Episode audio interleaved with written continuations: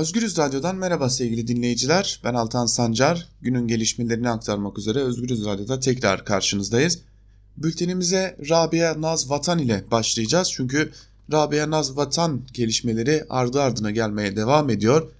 Dün gece saatlerinde gazeteci Canan Coşkun ve belgeselci Kazım Kızıl, Rabia Naz Vatan'ın ölümünü, şüpheli ölümünü araştırmak üzere gittikleri Giresun'un Eynesil ilçesinde gözaltına alınmışlardı ve gazetecilere korkunç suçlamalar yöneltildi. Gazetecilere hürriyeti tahdit, adam yaralama, şantaj, tehdit gibi suçlamalar yöneltilmişti. Bunlar dikkat çeken soruşturmalardı.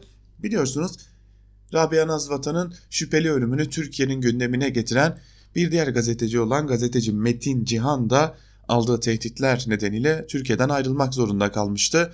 Yine sabah saatlerinde Rabia Nazvatan'ın babası Şaban Vatan da gözaltına alınmış ve karakola götürülmüşlerdi. Son olarak Rabia Naz Vatan'ın ölümüyle ilgili süreci başından beri takip eden ve duyurulmasını sağlayan gazeteci Metin Cihan, Atika Vatan'ın yani Rabia Naz Vatan'ın annesi Atika Vatan'ın kendisine mesaj attığını ve evine polis baskını düzenlendiğini söylediğini aktardı. Metin Can söz konusu paylaşımında Rabia Naz'ın annesi Atika Vatan video gönderdi. Eşim bir adım ileri gidip bir şeyleri ortaya çıkardığı zaman direkt susturmaya çalışıyorlar. Kucağımda 40 günlük bebeğimle eşimin adaletini buradan sağlamaya çalışıyorum. Sesimi herkese duyurmaya çalışıyorum.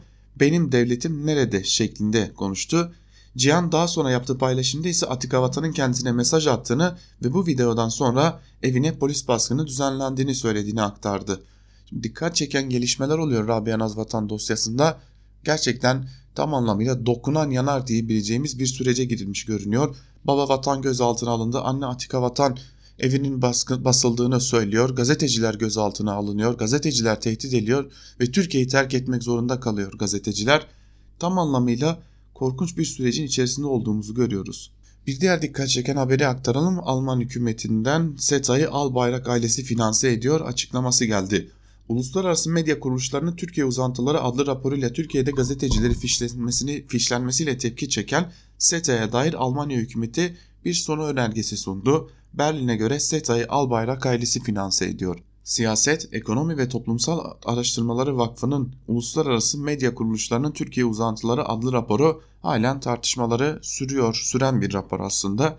Güncel tartışmalar üzerine Almanya'nın muhalefet partilerinden Sol Parti, SETA hakkında Almanya hükümetine bir soru önergesi verdi. Doşevelle Türkçe'nin aktardığı habere göre önergede SETA ile AKP arasındaki ilişkiye ve vakfın finansmanına dair sorular yer alıyor.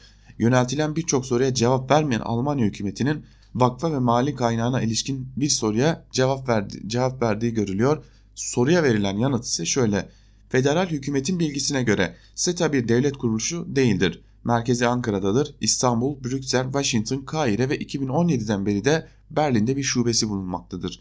Hükümete yakın olan kuruluş büyük ölçüde Albayrak ailesi tarafından finanse edilmektedir. Türkiye'de ise SETA'nın mali kaynağını ve faaliyetlerine yönelik HDP ve CHP mali araştırma önergeleri vermiş ancak AKP ve MHP'nin oylarıyla reddedilmişti. SETA ile ilgili soru önergesi veren Sol Partili milletvekili Almanya hükümetine vakıf ile AKP arasındaki bağ yönelik bilgilerini de sordu. Bu soruya yönelik cevapta Almanya hükümeti söz konusu bağdan haberdar olduğunu kaydedip Cumhurbaşkanlığı İletişim Daire Başkanı Fahrettin Altun ile Cumhurbaşkanlığı Sözcüsü İbrahim Kalın'ın daha önce SETA'da çalıştıklarına da dikkat çekiyor. SETA Vakfı'nın başında Hazine ve Maliye Bakanı Berat Albayrak'ın ağabeyi Serhat Albayrak bulunuyor. Evet, Türkiye'de ortaya çıkarılamayan gerçeklerin bir bölümünü yine biz başka bir şekilde Almanya'da ortaya çıkarıldığını görüyoruz. Dikkat çeken gelişmeler bunlar. Evet bir de döne dönmek gerekiyor. Dün Cumhurbaşkanı Erdoğan ile ABD Başkanı Donald Trump bir araya gelmişti. Bunun ilk somut adımını aslında Amerika'da gördük. Bu görüşmenin ardından Cumhuriyetçi Senatör Lindsey Graham Ermeni soykırımına dair tasarıyı kongrede görüşmek istedikleri sırada görüşülmemesi gerektiği yönünde fikir bildirerek bloke etti. Tabi bu durum tasarının ortadan kalktığı anlamına gelmiyor. Eğer ilişkiler yeniden gerilirse bu noktadaki tasarı gündeme gelebilir ve Lindsey Graham bu vetosunu ya da blokesini kaldırabilir ve böylelikle tasarı yeniden Türkiye'nin gündeminde ve Amerika'nın gündeminde olabilir. Tabi daha önemli bir nokta ise Lindsey Graham'ın veto yetkisini kullanarak bloke ettiği konu Ermeni soykırımı tasarısı ancak doğrudan doğruya Lindsey Graham'ın da imzasının bulunduğu bir yaptırım tasarısı var gündemde. O da kongrenin gündemine gelebilir.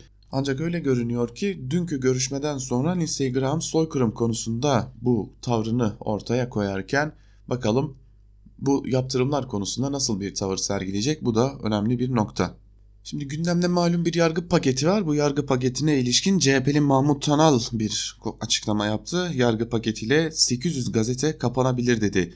CHP'li Mahmut Tanal ikinci yargı paketindeki resmi ilan düzenlemesinin hayata geçmesi durumunda 1100 civarındaki yerel gazeteden 800'e yakınının kapanacağını ve binlerce basın çalışanının da işsiz kalacağını söyledi. Hazırlıkları süren ikinci yargı paketinde gazetelere verilen resmi ilan desteğinin kesileceğine ilişkin bir düzenlemenin yer alacağı iddiası Türkiye Büyük Millet Meclisi'nde de tartışma konusu oldu. Meclis Genel Kurulu'nda dünkü oturumda söz alan CHP'li Mahmut Tanal özellikle resmi ilanlarla ayakta duran yerel gazetelerin can damarının kesilmek istendiğini söyledi.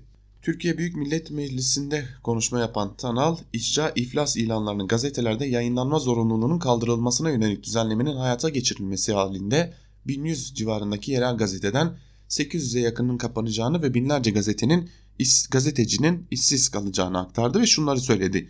İktidarın özgür ve bağımsız başına, basına karşı alerjisi var.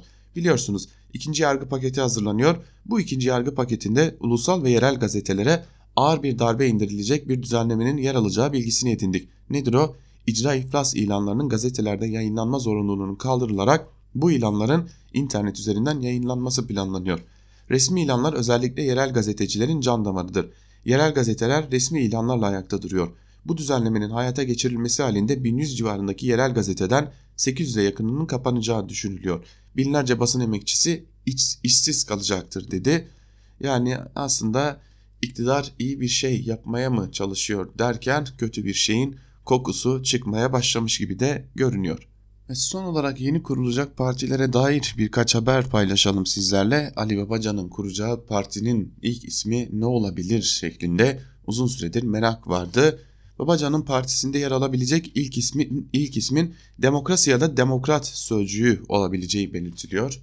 Ali Babacan başkanlığında kurulacak yeni partinin demokrasi vurgusuyla yola çıkacağı bildirildi. AKP'de aktif çalışan bazı isimlerin partiye katılım için nabız yokladı. Bunlara parti kurulana dek yeşil ışık, yeşil ışık yakılmayacağı belirtildi.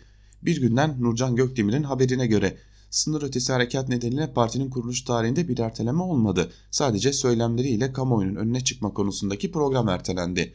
Harekatın ülke gündemindeki yerinin gerilere düşmeye başlaması ile Babacan liderliğinde kurulacak parti kısa süre içinde daha görünür olmaya başlayacak. Partinin kuruluş çalışmaları sırasında profesyonel şirketler ya da yüz yüze temaslarda demokrasi talebinin öne çıkacağını, iktidara eleştirilerin bu çerçevede yoğunlaştığını gören yeni parti kurmayları bu arayışın altını çizerek yola çıkmaya hazırlanıyor. Yeni partinin 60 kişiden oluşması planlanan kurucular kurulunda seçilecek kişilerde öncelikle demokratik tavır aranacak. Bu özelliğin yanı sıra akademik çevreler, ekonomi ve siyaset alanında da öne çıkanlar ile profesyonel yaşamına söz sahibi olan isimlere kurulda yer verilmek isteniyor. Geçmişte AKP'de siyaset yapanların da bulunacağı belirtilen kurulun ağırlığının kadın ve gençlerden oluşacağı bildirildi. Bu arada parti kurma çalışmalarını sürdüren eski başbakan Ahmet Davutoğlu'na partiyi Babacan kursun siz destekleyin aynı siyasi çizgideki iki parti amaca ulaşmasını zorlaştırır mesajı gönderildiği öğrenildi. Ancak Davutoğlu'nun biz kuruluş aşamasına geldik diyerek bu öneriyi geri çevirdiği bildirildi. Partinin kuruluş tarihinin yaklaşması ile, ile AKP kadrolarına katılım için nabız yoklayanların da arttığı bildirildi. Ancak AKP'yi bölen olmamak için bu isimlere yeşil ışık yakılmadı. Katılımlara partinin kuruluşunun tamamlanmasından sonra izin verilecek denmişti haberin ayrıntılarında. Biz de sabah saatlerinde Ankara Kulisi programında bir bilgiyi aktarmıştık artık partinin programında sona gelindi. Partinin programı şekillendi ve bu parti programına uygun danışman için Ali Babacan önemli bir arayışa geçti. Görüşülen isimler var. Özellikle liberal kanatta görüşülen çok önemli isimler var. Bu isimlerle temaslar devam ediyor. Ali Babacan işini gerçekten sağlam yürütebilmek için çok dikkat çeken isimlerle çok kısa bir süre sonra ortaya çıkacak gibi görünüyor diyelim. Ve haber bültenimizi burada noktalayalım sevgili dinleyenler. Günün ilerleyen saatlerinde gelişmeler oldukça da karşınızda olmayı sürdüreceğiz. Şimdilik bu kadar. Hoşçakalın.